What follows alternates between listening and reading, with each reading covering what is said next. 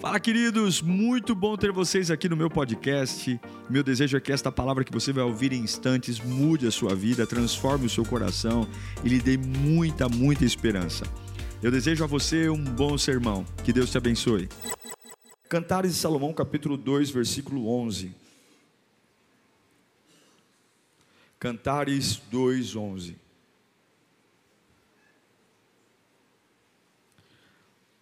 Diz assim o texto: Veja, o inverno passou, acabaram-se as chuvas e já se foram. Aparecem flores na terra. E chegou o tempo do quê? O tempo de cantar. Já se ouve em nossa terra o arrulhar dos pombos. A figueira produz os primeiros frutos. As vinhas florescem e espalham sua fragrância. Levante-se, venha, minha querida, minha bela, venha comigo. Quero ler com você também em Gênesis, primeiro livro da Bíblia, Gênesis 8, 22. Diz o texto: Enquanto durar a terra, plantio e colheita, enquanto a terra durar, o planeta Terra, plantio e colheita, frio e calor, verão e inverno, dia e noite, o que? Jamais cessarão. Enquanto existir planeta Terra, plantio colheita, frio, calor, verão e inverno, dia e noite, jamais cessarão. Você vai ter uma semana maravilhosa porque você vai embora com uma palavra. Então peça ao Senhor para falar com você aqui. Feche os seus olhos. Pai bendito, a gente com muita humildade, Senhor, com muita humildade, a gente se coloca com muita humildade, Pai, pedindo a tua voz. É a voz que cura, é a voz que me alinha, Senhor. É a voz que me põe de pé. A voz que tem nos sustentado desde sempre. Oh Deus, sopra nesse tabernáculo. Levanta em nós a disposição para te ouvir com humildade e alinhar nossa vida, ajustar nosso coração, desenvolver nossos dons e talentos queremos ser úteis para a tua obra, queremos ser úteis no teu reino, queremos ter uma vida estruturada em ti, e a tua palavra pode fazer tudo isso, Senhor. A tua palavra pode me dar de novo o que eu perdi, a tua palavra pode trazer a vida que me foi roubada. A tua palavra pode organizar meus pensamentos, organizar minhas motivações e me colocar no prumo de novo. Ah, como nós amamos a tua doce palavra. Fala conosco, Jesus, para a glória do Pai. Os dois textos que li a vocês, Cantares 2, 11 ao 13 e Gênesis 8, 22, fala da natureza. Fala das estações da natureza. De um ciclo de fases que todos nós conhecemos. Nós entendemos que a vida ela é feita de estações. E o que é interessante é que cada estação é diferente da outra. Cada estação cumpre um papel. Os ciclos de renovação da terra em relação à sua produtividade, ela tem estações distintas. E cada estação tem a sua beleza desde a primavera, outono, verão, inverno, todas elas têm os seus prós e os seus contras, mas todas elas caminham para uma mesma direção criar um ciclo fértil na terra, um ciclo de produção, um ciclo de, de desenvolvimento. Imagine você se vivêssemos num inverno eterno. Os polos da terra são invernos eternos, quase não há vida lá. A vida existe no ciclo na mudança, na troca. É o outono, que é a estação dos ventos fortes. Inclusive, ontem deu um vendaval aqui em São Paulo. A estação dos ventos fortes, a estação que derrubam as folhas. E no outono, a vida se renova. Sim, depois dele nós temos o inverno, o tempo mais seco do ano. Seco, frio, pouca luz. Nessa estação o sol quase de todas as outras estações, é a fase que ele menos brilha. Os dias são mais curtos. É a fase onde a vida se encolhe, a vida se retrai. Aí depois do inverno vem a tão doce primavera. As folhas que caem já voltam para si, mas agora não são só folhas, as cores revestem tudo. As flores, os campos, a natureza está no seu ápice, o seu esplendor. E é um tempo de esperança, é um tempo de novidade, é um tempo de vida mesmo. E depois da tão linda primavera, vem o verão. Se no inverno o sol quase não brilha e os dias são curtos, ah, no verão os dias são os mais longos do ano. Dá quase oito horas da noite e o sol ainda está brigando para ficar mais um pouco. No verão, o calor, a força da luz, a força da criação. O verão é a plenitude da vida, é a fase mais intensa. E aí você pode ter a sua fase preferida. E você diz: a minha fase é o inverno, a minha é o verão, a minha é a primavera, a minha é o outono. Mas com fases preferidas ou fases odiadas, a verdade é que todas elas são importantes. E assim como a natureza compreende a sua fase, Assim como a natureza entende que tem horas que ela tem que retrair, retrair, expandir, tem hora que ela brilha mais e tem hora que ela se ofusca, tem hora que a vida pulsa e tem hora que a vida quase não pulsa. A gente também precisa entender que a nossa vida não é linear, nem a nossa vida física, nem a nossa vida espiritual e muito menos as nossas emoções. Diferentemente das estações da natureza, que cada uma dura em média três meses, é assim não é? É um ciclo de um ano, as quatro estações, o ano tem 12 meses, três meses cada estação. A nossa vida não é como a natureza que tem tempo e hora para terminar. Mas ainda assim, a gente precisa entender e compreender as fases. Eu digo para você que uma das coisas mais difíceis para nós é compreender as fases. A gente luta contra elas. A gente luta contra os momentos, a gente luta, porque a gente coloca na cabeça que era para ser verão, e aí tem o inverno, e a gente luta contra ele, luta e luta e batalha. E esse problema de lutar contra as fases é que nós eternizamos fases. Preste atenção numa coisa: fases não são para ser eternizadas, fases são para ser passadas. Você não pode morar numa fase, você não pode construir uma casa numa fase, você não pode construir um plano numa fase, você não pode construir uma família, um casamento, pensando que só terá verão, ou inverno, ou outono. Nós não podemos criar estacas de uma fase, porque fases passam. Quando Moisés escreve o livro do Gênesis e diz: Olha, enquanto a terra existir, vai ter plantio, colheita e plantio, frio e calor, sol, dia e noite. O que, que ele está dizendo? A vida do homem se espelha na natureza, nós vamos ver vidas de ganhos e perdas. Sim, vai ter escuridão e brilho, as, as múltiplas facetas da vida estão presentes em nós também, são as estações, e é preciso, irmãos, ter muito equilíbrio para entender as estações. Eu já vi muita gente tentando esmurrar o vento, lutando contra si mesmo, perdendo a sua fidelidade a Deus, porque não consegue entender que as fases fazem parte da sua vida e você pode odiá-las ou não, elas estão aí para serem vividas. Preste atenção. Assim como as fases da natureza não vieram para embelezar a sacada do teu apartamento, o quintal da tua casa, Deus não está brincando com você. Preste atenção. Deus não está brincando com você. Há uma luta para te levar para o céu. Há uma batalha muito mais do que carro, casa, casamento, viagens. Há uma batalha para que o diabo não se apodere da sua alma e você não seja eternamente destruído. E assim como o ciclo da vida renova a natureza, Deus permite fases para que você aprenda e seja como Ele quer que você seja. É por isso que Salomão escreve em Cantares: porque eis que passou então você entender alguma coisa, as coisas vão passar. Repita comigo: as coisas vão passar. Amigos passam. Quantos conseguem manter amigos de infância? Contamos os dedos os amigos de infância. Não é porque os odiamos, mas porque cada um tomou seu rumo. Cada um foi para a sua vida, cada um fez sua família, cada um fez suas escolhas. Quantas vezes você consegue lembrar? Eu me lembro do meu primeiro emprego. Eu achava que ficaria ali muitos anos. Não durou nem sete meses. Não durou, o homem mandou embora.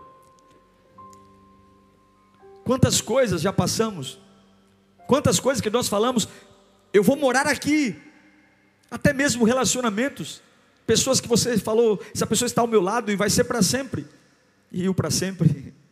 Já acabou faz tempo, não foi para sempre, porque nós sempre queremos morar em fases, irmãos, um dos grandes segredos do Evangelho é você ser uma pessoa tão bem resolvida, tão bem resolvida, tão bem resolvida, que o seu maior apego seja Deus. Essa, essa deve ser a sua maior obstinação.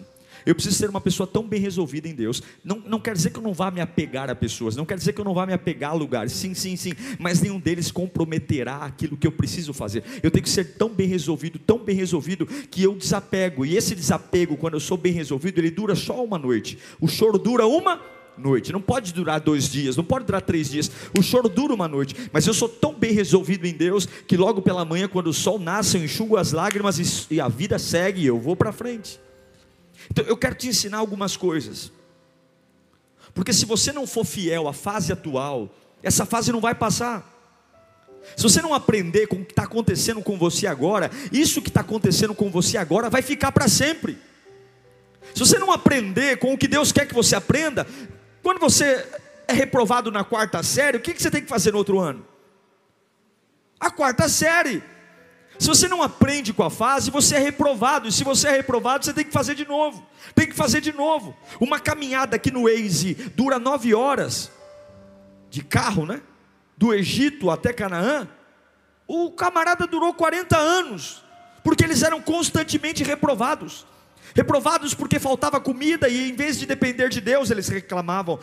Reprovados porque não tinha água e ao invés de adorar a Deus, eles reclamavam. Reclamavam da comida, reclamavam do maná. Eles viram tudo e enquanto eles não aprenderam a lidar com a fase, Deus os fez para andar como um peão, 40 anos. E se você não entender o que Deus quer te ensinar nessa fase, e aqui não está em jogo se é amarga, doce, agradável, ruim, fase de expansão ou fase de retração, se você não entender entender o que Deus espera de você, se você não for inteligente, se você não pedir, Senhor, me mostra o que o Senhor quer que eu aprenda, Senhor, fala ao meu coração, Pai, me tira as escamas dos olhos, é capaz que você more nessa fase, e quando se descubra, seja tarde demais, porque o tic-tac do relógio não para, nós estamos envelhecendo, não tem como repor a vida, não tem como repor o tempo. Sim, Deus pode cumprir muitas promessas, mas Ele nunca mais te dará 20 anos de idade, Ele nunca mais te dará 30 anos de idade.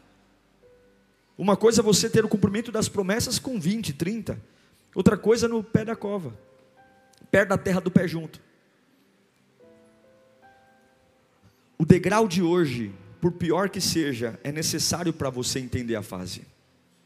O que, que você fala do degrau de hoje? Eclesiastes 3.1, eu quero te ensinar algumas coisas.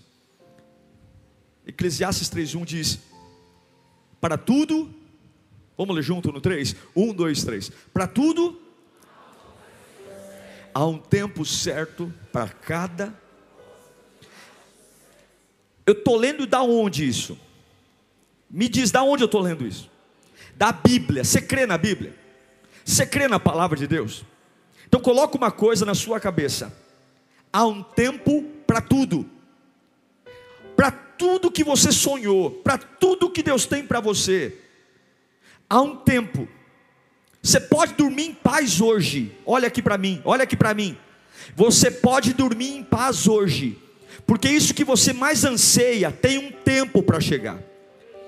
Eu não sei quando, mas a Bíblia diz que há um tempo para todo o propósito debaixo do céu.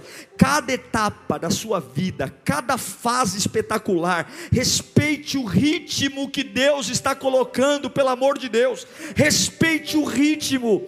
Não se frustre com o tempo. Aprenda que há uma fase, e essa fase atual é a fase de Deus. É a fase que ele permitiu. É a fase que ele quer. Eu aprendo com o tempo, em Eclesiastes 3, versículo 3, 2, que além de tudo na vida ter um tempo, o tempo da vida tem tempo: tempo de nascer e tempo de morrer, tempo de plantar e tempo de arrancar o que se plantou. tempo de matar e tempo de curar, tempo de derrubar e tempo. A nossa história, o que, que Salomão está falando? A nossa história será marcada por nascimentos e falecimentos. Essa é a vida. E talvez você está enfrentando na sua vida hoje a perda de um familiar, a perda de um amigo. E o que, que você tem que fazer com o seu amigo? O que você tem que fazer com a sua mãe que morreu, com o seu pai que morreu? Você vai chorar o luto, você vai chorar a perda, você vai chorar uma noite, você vai dizer que vai fazer falta, mas você não vai criar uma tenda nesse luto, porque a Bíblia já disse que há um tempo para morrer, e há um tempo para nascer. Esse é o nosso problema. A gente está deixando o diabo desempregado, irmão.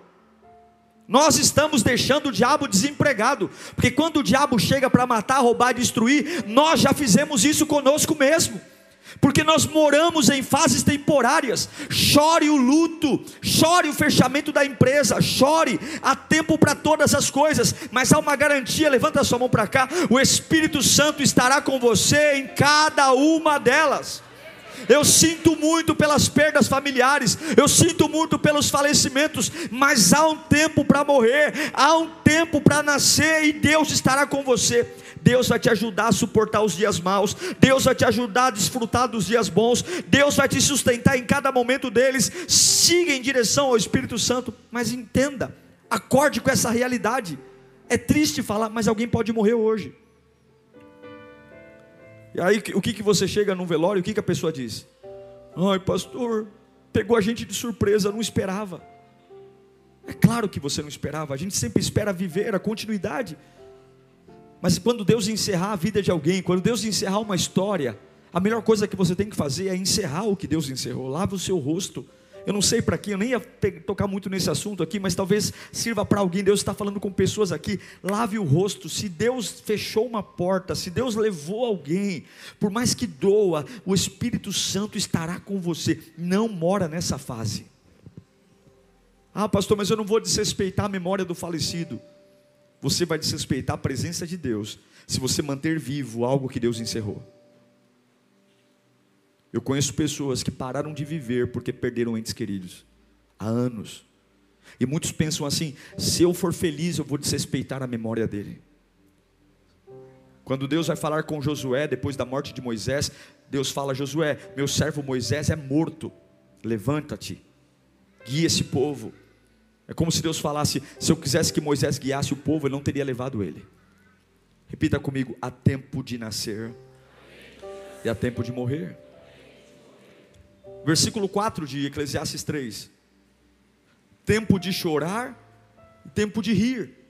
Tempo de prantear e tempo de dançar. Assim como há tempo para nascer e para morrer, há tempo para suas emoções também. Sim, vão ter semanas que você vai dizer: Nossa, eu estou angustiado. Nossa, do nada estou angustiado. Faz parte da vida. Nossa, eu estou triste. Eu estou desmotivado, ou você acha que eu estou motivado sempre? Nossa, eu estou com vontade de chorar. Nossa, eu estou meio sensível essa semana. Há um tempo para chorar. As emoções fazem parte de nós.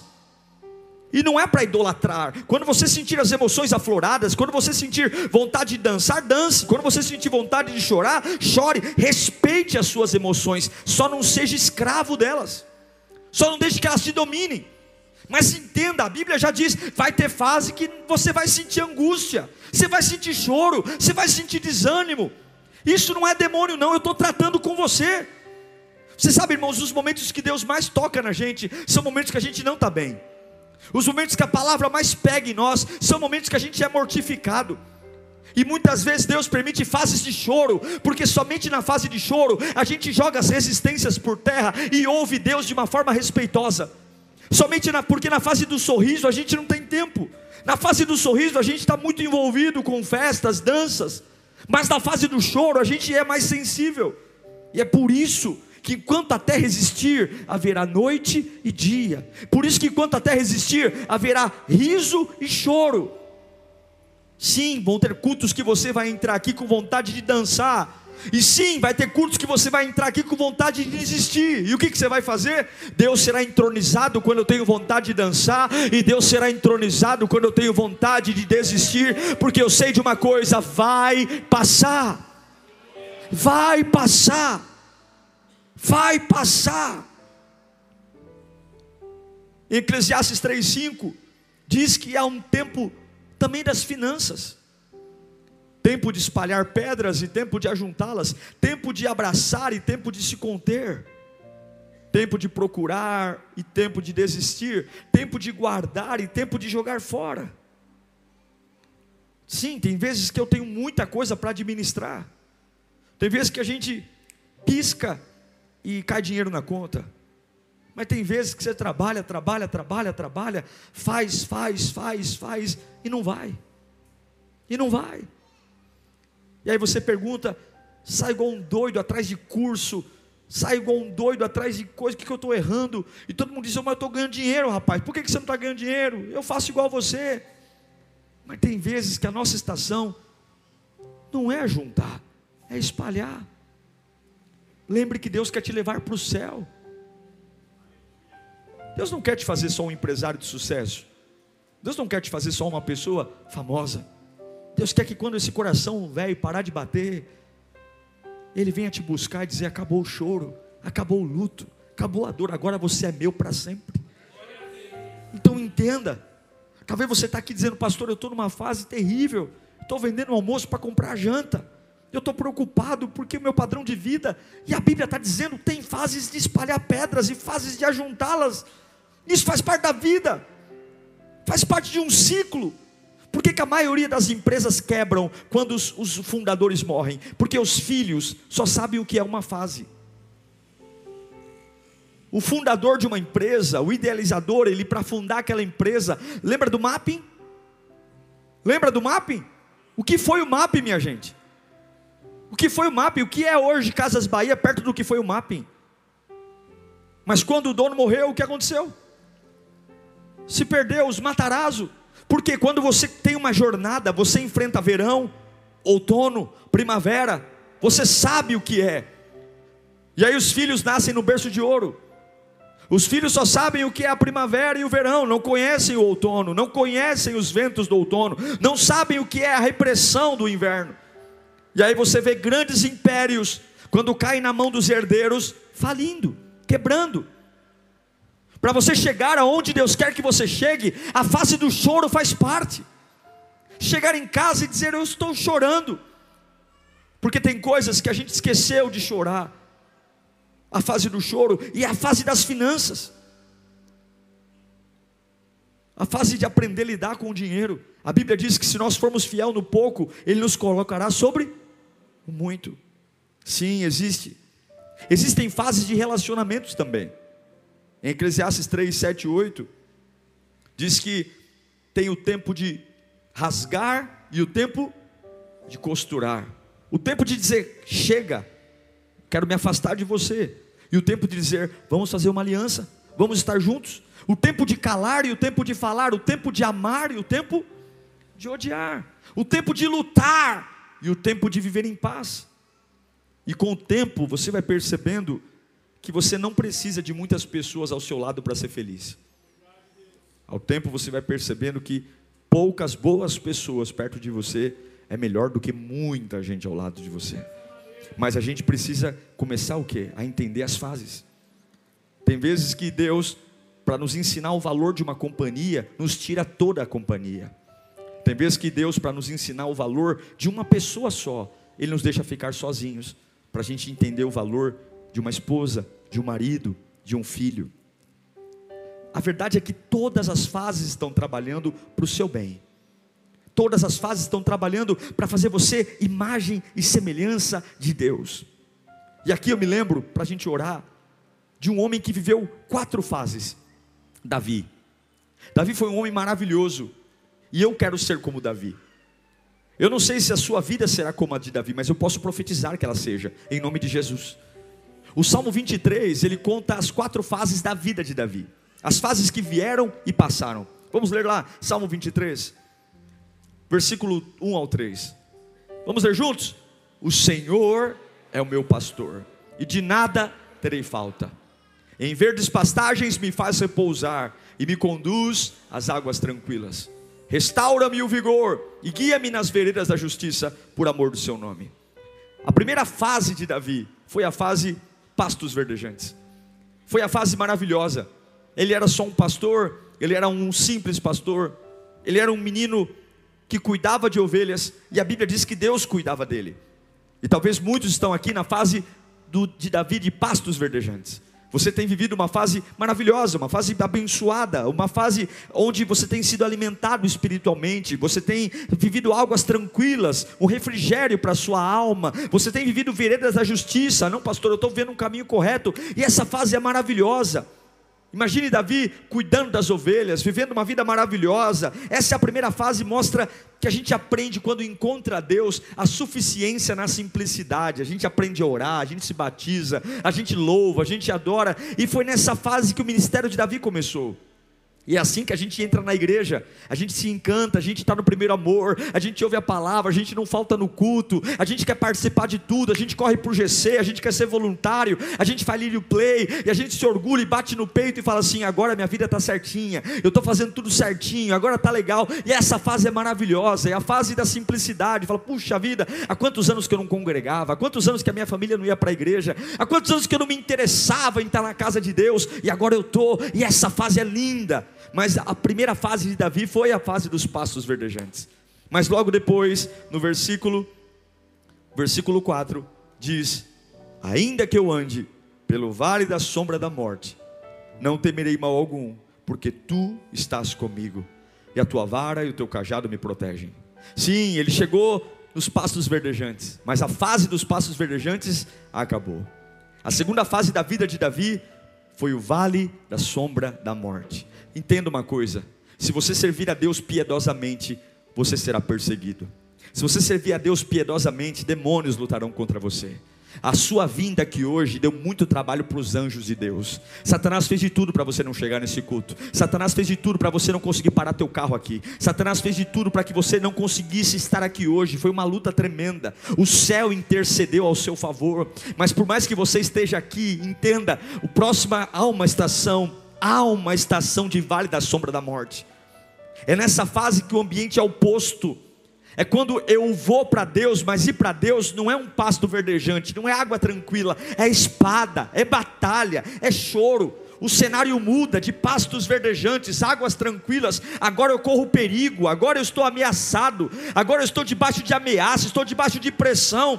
É nesse contexto que o, Davizinho vai entregar marmita para os irmãos que estão na guerra, porque tem um gigante, um vagabundo de um Golias, dizendo que o Deus de Israel é fraco, e ele vai até lá e ele vê os irmãos, e agora ele não tem mais como voltar para o pasto, porque o que ele viu, o que ele ouviu, o desafiou, e agora a vida dele corre perigo, a vida dele está a perigo, há uma pressão, há uma desconfiança, os próprios irmãos de Davi zombam dele, a própria família zomba dele dele, ele é só um garoto, mas tem horas que Deus nos coloca em fases de minoria, tem horas que Deus nos coloca em fases de desafio, que se a gente conta para os outros o que vai fazer, as pessoas dizem, você está louco, porque Deus quer gerar potencial em nós, tem coisas que você não vence no, no, no pasto verdejante, tem coisas que você só descobre no vale da sombra da morte, meu irmão, tem coisas que você não vence em casa, assistindo televisão, tomando Coca-Cola, tem coisas que você só descobre no ringue da vida, quando se você perder, acabou, quando se você perder, acabou, mas é nesse momento que nasce glória e testemunho. O vale da sombra da morte, para muitas pessoas aqui é um momento terrível. E eu sei que tem muita gente aqui no vale. Muita gente no vale. Muita gente dizendo, pastor, eu estou numa fase de vale. Eu estou vivendo revoltas internas, eu estou vivendo desafios internos, eu estou atrás de paz e não encontro paz, eu estou atrás de refrigério e não encontro refrigério, eu estou atrás de, de tranquilidade e é só guerra. Mas em todo o tempo, Deus protegeu Davi. O segundo ciclo da vida de Davi, que foi o vale da sombra da morte, representa a fase que todo mundo tem de luta, perseguição, enfermidade. O fato de você ser amigo de Jesus não significa que você não vai sofrer. Eu louvo a Deus pelas minhas fases difíceis. Sabe por quê? Porque eu gostei de quem eu me tornei. Tira da sua vida os seus piores momentos. Tira da sua vida as suas maiores dores. E veja o tonto que você ia ser hoje. O sonso. Tire da sua vida as maiores traições que você já passou. E veja o bocó que você ia ser hoje. O tapado. O sonso. Graças ao vale da sombra da morte deixamos de ser pastores de ovelha para ser guerreiros de Deus. Eu louvo a Deus pelos meus vales da sombra da morte. Eu louvo a Deus pelas minhas noites escuras. Eu louvo a Deus pelas fases de desafio. Eu louvo a Deus pelas fases que eu era minoria. Eu louvo a Deus, sabe por quê? Porque depois da vale, quem sobrevive ao vale da sombra da morte, chega no segundo estágio da vida de Davi.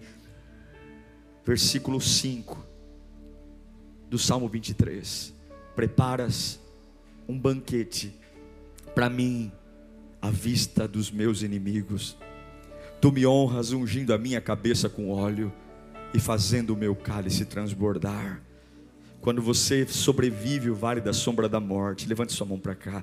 Deus sempre oferece um banquete para você, uma mesa para você uma mesa, uma mesa. A terceira fase da vida de Davi muda o cenário completamente, muda tudo, muda tudo. Davi agora é rei de Israel. Davi agora tem um trono em suas mãos. Davi agora tem uma mesa. Sabe o que significa mesa? Vida abundante. Deus tem uma fase de vida abundante para você. Eu sei que hoje você está contando as moedas. Eu sei que hoje você está dizendo, pastor, está difícil. Mas se você suportar a fase do, do vale da sombra da morte, se você aprender com essa fase, se você disser Espírito Santo, fala comigo de madrugada, me ensina. Tem uma mesa mesa, uma mesa de vida abundante para você. Na presença de quem? Na presença dos inimigos. Sabe o que significa? Você vai ter livramento diário, você vai comer em paz com o inimigo vindo em tua direção. E na hora que o inimigo vai te matar, Deus te livra. Você não vai ter medo mais de nada. A mesa está na presença dos inimigos. Não quer dizer que Deus vai tirar os inimigos. Não quer dizer que Deus vai, vai afastar, mas Deus vai te dar tanta maturidade. O vale da sombra da morte vai te dar tanta maturidade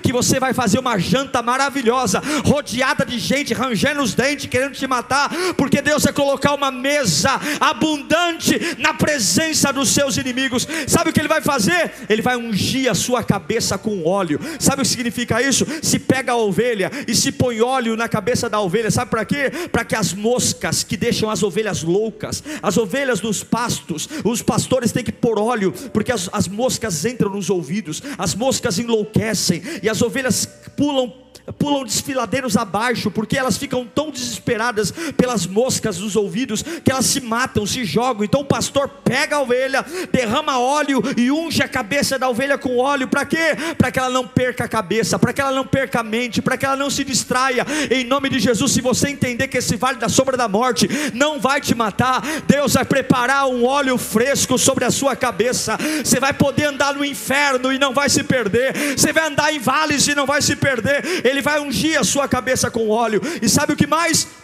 O meu cálice transborda, sustento, alegria. Oh, meu irmão, minha irmã, toda fase vai passar. O que o diabo quer que você acredite é que essa vida que você está enfrentando não vai passar. Deus fez a natureza para você aprender. O inverno não é eterno, a primavera não é interna, o outono e o verão não são eternos.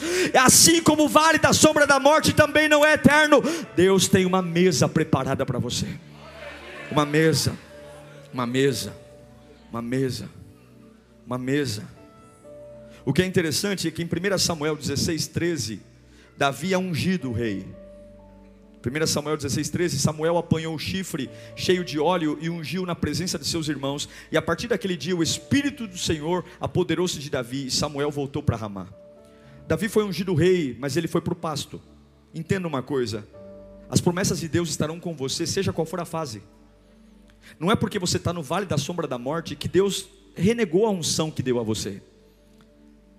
Davi foi ungido na primeira fase da vida dele, a fase dos pastos verdejantes. Foi lá que ele foi ungido. E o fato de ser ungido não impediu que ele fosse para o vale da sombra da morte, mas também não impediu que ele fosse para a mesa de banquete. Mas a quarta fase de Davi, a quarta fase da vida de Davi, ele já é velho, a quarta fase é o versículo 6 do Salmo 23. Sei que a bondade e a fidelidade me acompanharão todos os dias da minha vida, e voltarei à casa do Senhor enquanto eu viver. O que, é essa casa? Deus não deixou Davi construir um templo. Quem construiu o templo foi seu filho Salomão. Por conta de seus pecados, Deus disse: Você nunca vai conseguir construir um templo. A vida inteira de Davi, ele trouxe a arca de volta para Jerusalém, ele financiou o templo, mas ele nunca entrou num templo. O primeiro templo construído, ele já tinha morrido. Mas a quarta fase é essa: habitarei na casa do Senhor por longos dias.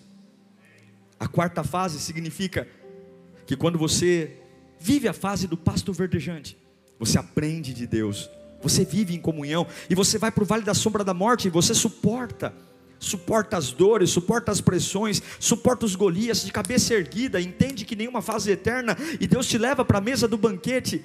Aí, meu irmão, quando você chega na mesa do banquete, você passa a viver por um propósito o propósito de andar com Deus, porque você sabe que a bondade e a fidelidade do Senhor te acompanharão em todas as fases da sua vida.